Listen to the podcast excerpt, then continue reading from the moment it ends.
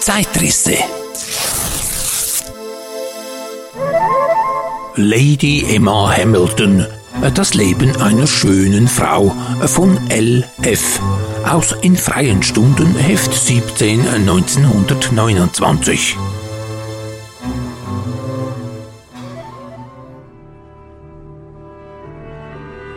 Calais, der 15. Januar 1815. Grau und wolkig der Tag, Wind peitscht die Stadt. In einer armselig nüchternen Kammer des halb zerfallenen Hauses Rue Française 111 ringt eine Frau mit dem Tod. Schneeweiß fällt ihr das Haar in die Stirn. Von Kummer und Not zerwühlt ist das Gesicht. Hart liegen die Lippen geschlossen. Nur dann und wann, wie im Traume, gleitet müde ein Lächeln um den feinen Mund. Lady Hamilton, Englands schönste und umworbenste Frau des 18. Jahrhunderts, erleidet einsam ihre größte Stunde. Ein letztes Mal schaut ihr ersterbender Geist hinaus in das verflossene Leben. Do you recognize her? Listen to her story, then condemn her, if you can. Wie der Wasserstrahl eines Springbrunnens hat sich ihr Dasein gestaltet, ist aus der Tiefe emporgestiegen, schillernd und hoch und gefallen, weit und schwindelnd zur Tiefe zurück. Ein armer Holzknecht und eine Magd in Wales stehen als Eltern an Emma Lyons Wiege. Der frühe Tod des Vaters und die dienende Stellung der Mutter bringen Armut, Hunger und Not in die jüngste Kindeszeit. Auf den Wiesen hütet Klein Emma die Herden und sinnt, träumt, reich und angesehen zu sein, trägt gleißende Kleider und fährt in märchenhaften Kutschen durchs Land. Eines Tages begegnete George Romney, Englands großer Porträtist, immer an der Küste. Gebannt steht er vor ihren blauen Augen, den Madonnenhänden und ihrer vollkommenen Gestalt. In London will er sie malen, sie berühmt machen. Emmas sehnsüchtiges Herz kann nicht widerstehen. Um Geld zu verdienen, reich und gefeiert zu sein um die Mutter von Armut und harter Arbeit zu befreien, entflieht sie der Hoffnungslosigkeit ihrer Jugend. London. Balsam ist für Emma nach all der Engheit und Not das sorgenfreie Leben im Hause einer großen Dame der Gesellschaft. Unwiderstehlich überfällt sie der Drang, sich zu bilden. Nächte verbringt sie in fiebernder Begeisterung über Shakespeares Meisterdramen, lebt die Geschichte der Heldinnen, als wären es die ihrigen. Aber neben diesen Stunden erhabener Gefühle und grenzenloser Gedankenflüge tritt das Leben des 18. Jahrhunderts in seiner ganzen Skrupellosigkeit an Emma heran. Ihre Schönheit droht ihr zum Verhängnis zu werden, der Prinz von Wales wirbt um sie. Die Bahn einer Madame Pompadour oder einer du Barry steht ihr offen. Doch Emma lehnt ab. Seltsam ist das Wechselspiel zwischen dem Vorsatze, reich und angesehen zu werden, und der empfindsamen Seele, gewinnend das ehrliche Bekenntnis zum echten Gefühle bei aller Gewundenheit ihrer ehrgeizigen Pläne. Die Hemmungslosigkeit des Londoner Gesellschaftslebens wirft Emma noch einmal in die Tiefe des Volkes zurück, bis sie Romney als ein wahrer Freund in sein Haus aufnimmt. Begeistert malt der alternde Künstler Emma als Zauberin, Bakantin, als Göttin der Empfindsamkeit. Da gibt sie alle Bequemlichkeiten eines großen Lebens auf um dem Romeo ihres Herzens, Sir Charles Greville, dem fast mittellosen Sohne Lord Brooks, in weltabgeschiedener Einsamkeit und von finanziellen Sorgen bedrückt, ihre aufopfernde Liebe zu schenken. Tief und rein liebt Emma den stillen Wissenschaftler lässt sich führen wie eine kleine Schülerin, dankbar und ergeben für alles, was der korrekte schulmeisterliche Greville sie lehrt und schafft hier das Rüstzeug für das spätere Leben. Doch immer dunkler wirft die wirtschaftliche Enge ihre Schatten über das Glück der beiden Liebenden als Lord Hamilton, der britische Gesandte in Neapel, seinen Neffen Greville in London besucht, gibt dieser immer dem reichen alternden Manne preis, um endlich der Sorgen enthoben zu sein. Ahnungslos folgt Emma der Einladung des Lords nach Neapel. In Neapel setzen Grevilles Briefe aus – Emma erkennt, dass sie vom Liebsten, das sie besaß, verraten und schnöderweise an den alten Hamilton verkauft worden ist. Rache nährt den Gedanken, den Gesandten zu heiraten, um ihren früheren Geliebten um das Erbe seines Onkels zu bringen. Im Palazzo Sessa, dem Sitze der englischen Gesandtschaft Neapels, beginnt Emma als Schützling Hamiltons des Weltweisen mit dem alten Gesicht und dem jungen Herzen ihr von Prunk und Luxus erfülltes Leben.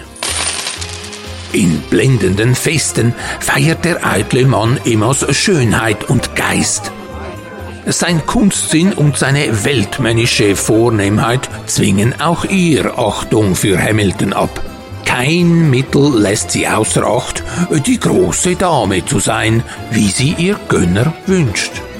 Sie erregt das Interesse des neapolitanischen Königs und wird bald darauf die vertrauteste Freundin der unglücklichen Königin Maria Carolina. Mit sonderbarer Geschicklichkeit folgt sie unter der Leitung des Gesandten den Schlichen der britischen Mittelmeerpolitik und wird rasch die unentbehrliche Mitarbeiterin ihres Freundes. Am 6. September 1791 führt Lord Hamilton Emma Lyon als seine Gattin heim. Neapel ist wie Malta und Sizilien zu Ende des 18. Jahrhunderts für England ein wichtiger Stützpunkt seiner Herrschaftspläne im Mittelmeer. Nach dem Ausbruch der Französischen Revolution 1789 schließt sich denn auch das reaktionäre Neapel England dem einzigen wirksamen Gegner der französischen Flotte an. Im September des Jahres 1793 erscheint Kapitän Nelson vom englischen Mittelmeergeschwader in Neapel. Inzwischen hat die zweijährige Ehe Lady Hamilton manche Enttäuschung gebracht. Hart ist ihr Herz geworden als Nelson, etwas mehr als 30-jährig, wegen der Eroberung Toulons in Neapel in ungeheurem Freudentaumel empfangen wird, begeistert sich ihr allem Großen, Außergewöhnlichem, offener Geist für den Helden. Ihre Pflichten als Gattin des britischen Gesandten und Herrin des Hauses schürzen den Knoten enger zusammen. Die gegenseitige Begeisterungsfähigkeit Emmas und Nelsons, das innige Verständnis der beiden, das ungetrübte Erleben der ewigen Fülle des Südens wirken wie eine späte Jugend auf die beiden Menschen. Tief und unvergesslich wie der blaue, sternübersäte Nachthimmel Neapels verbindet sie unlösbare Zuneigung. Die politischen Ereignisse bringen Trennung. Toulon wird den Engländern entrissen. Monatelang schwimmt Nelson auf dem Mittelmeer. Er stürmt die französische Festung auf Korsika, siegt bei St. Vincent über eine große spanische Flotte, er leidet bei Teneriffa eine Schlappe, büßt in diesen Kämpfen ein Auge und seinen rechten Arm ein, wird entlassen und lebt ein Krüppel, tatenlos in England. In fieberhafter Tätigkeit begräbt Emma ihre Liebe, ihr Hoffen, ihr Bangen. Tagelang verbleibt sie in der Nähe der Königin und vermag so manches Geheimnis des neapolitanischen Hofes nach London zu melden. Da zwingt Bonaparte auf seinem Siegeszug durch Italien Neapel zu einem schmählichen Waffenstillstandsvertrag. Englands Mittelmeerinteressen stehen auf dem Spiel. In jahrelanger Hartnäckigkeit errungenes scheint verloren zu sein. Rastlos arbeitend bleibt Emma ihrem Gatten in diesen entscheidenden Zeiten als rechte Hand zur Seite. Rüstungen der Franzosen in Toulon erwecken neues Entsetzen in Neapel. Soll England diesen wichtigen Posten des Mittelmeeres kampflos preisgeben? In ihrer Verzweiflung schreibt Emma Hamilton eigenhändig dem englischen König. Er sucht um die Entsendung eines Geschwaders, nennt Nelson, den sie bald fünf Jahre nicht mehr gesehen, als Kommandant. Und eines Tages flattert die englische Flagge im Hafen Neapels. Nelson ist da. Nelson. Doch Trauer erstickt die Freude. Nelson hat die feindliche Flotte auf ihrer Fahrt nach Ägypten nicht aufhalten können. Sein Schiff ist vom Sturme schwer beschädigt. Seine Ehre steht auf dem Spiel.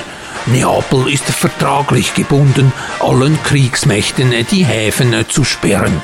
Mit einer Schlauheit und Gewandtheit, die einem alten Diplomaten alle Ehre machen würde, gelingt es Emma Hamilton zur Reparatur von Nelsons Schiff von Neapel die Öffnung der sizilianischen Häfen zu erreichen. Gestärkt nimmt Nelson die Verfolgung des Feindes wieder auf, schlägt ihn nach langen Irrfahrten endlich in der Schlacht von Abu Kir, sichert damit Englands Vormacht im Mittelmeer seinen eigenen Ruhm und setzt Lady Hamiltons Opfermut die Krone auf. Hohlwangig, zum Skelett abgemagert, das eine Auge erstorben, der rechte Arm eine Stumpf, eine brandrote Wunde auf der Stirn, von Fieberanfällen zermürbt, steht Nelson, ein Wrack, vor seiner Geliebten. In Castellamare sucht der Held Heilung und Ruhe.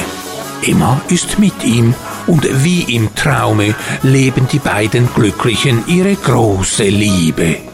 Zu Beginn des neuen Jahrhunderts kehrt Lord Hamilton von Neapel verraten nach England zurück. Im Frühjahr 1803 ereilt ihn der Tod. In seiner letzten Stunde offenbart der lächelnde Weltweise Nelson und Emma, dass er immer wissend gewesen sei rächt sich, indem er Greville als Erben seines unermesslichen Vermögens einsetzt und Emma mit einem lächerlichen Almosen fast leer ausgehen lässt. Vorher schon hat sie in Verborgenheit das Kind ihrer unsterblichen Liebe geboren. Auf ihrem Landgut genießt sie mit ihrer Tochter ländliche Ruhe bis Nelson nach 35-jährigem Seedienst müde und krank seinen Abschied nimmt, um seiner Geliebten und seiner Tochter endlich seinen Namen zu geben. Doch vorher braucht England noch einmal seinen großen Sohn im Entscheidungskampf gegen Napoleon. Der 23. Oktober 1805 bringt bei Trafalgar den Sieg. Nelsons größte Tat, die er mit dem Leben bezahlt.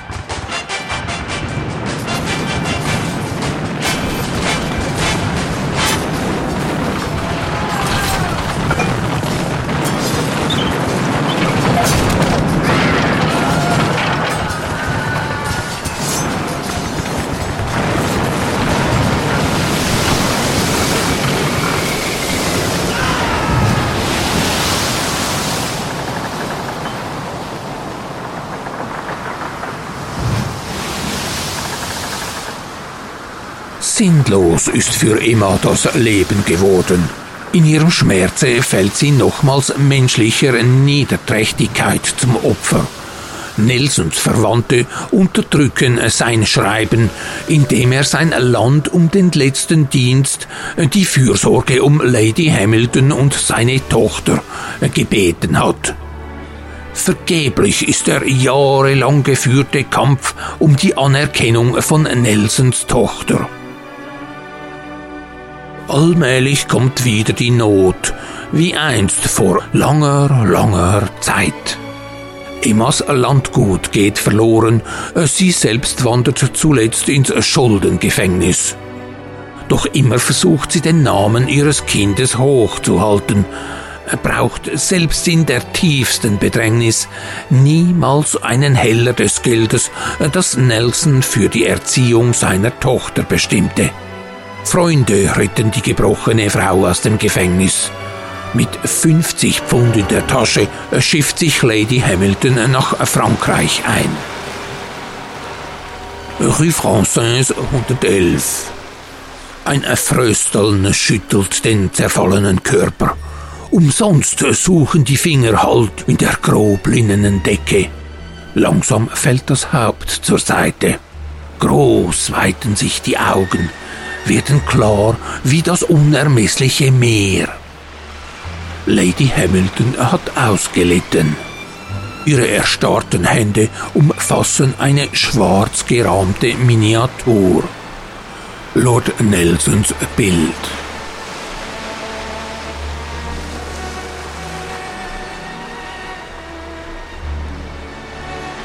Soweit die stark zusammengeraffte und etwas idealisierte Biografie aus alter Zeit, die mehrfach verfilmt wurde.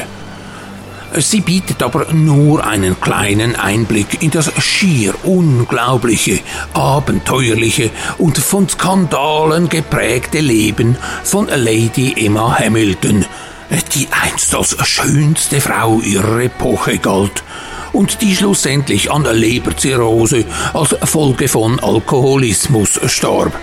Sie wurde nur gerade 50 Jahre alt.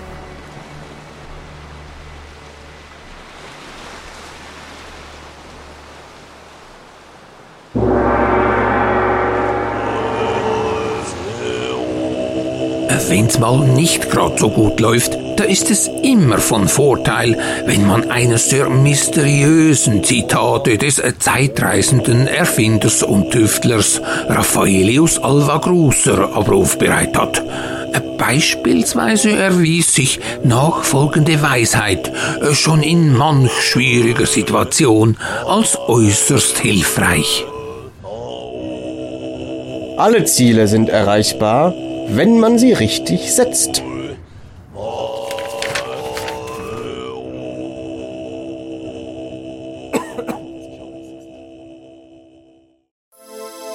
Zeitrisse. Lady Emma Hamilton. Das Leben einer schönen Frau von L.F. aus In freien Stunden Heft 17 1929.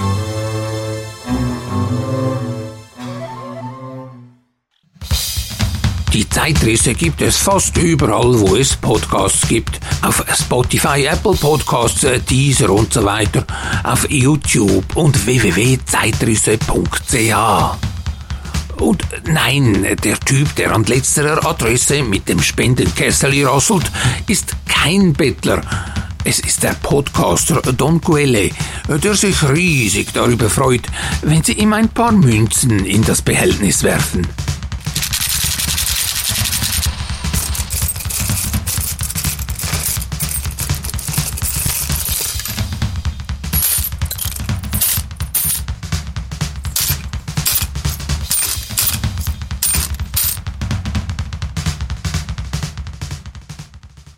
Merci beaucoup.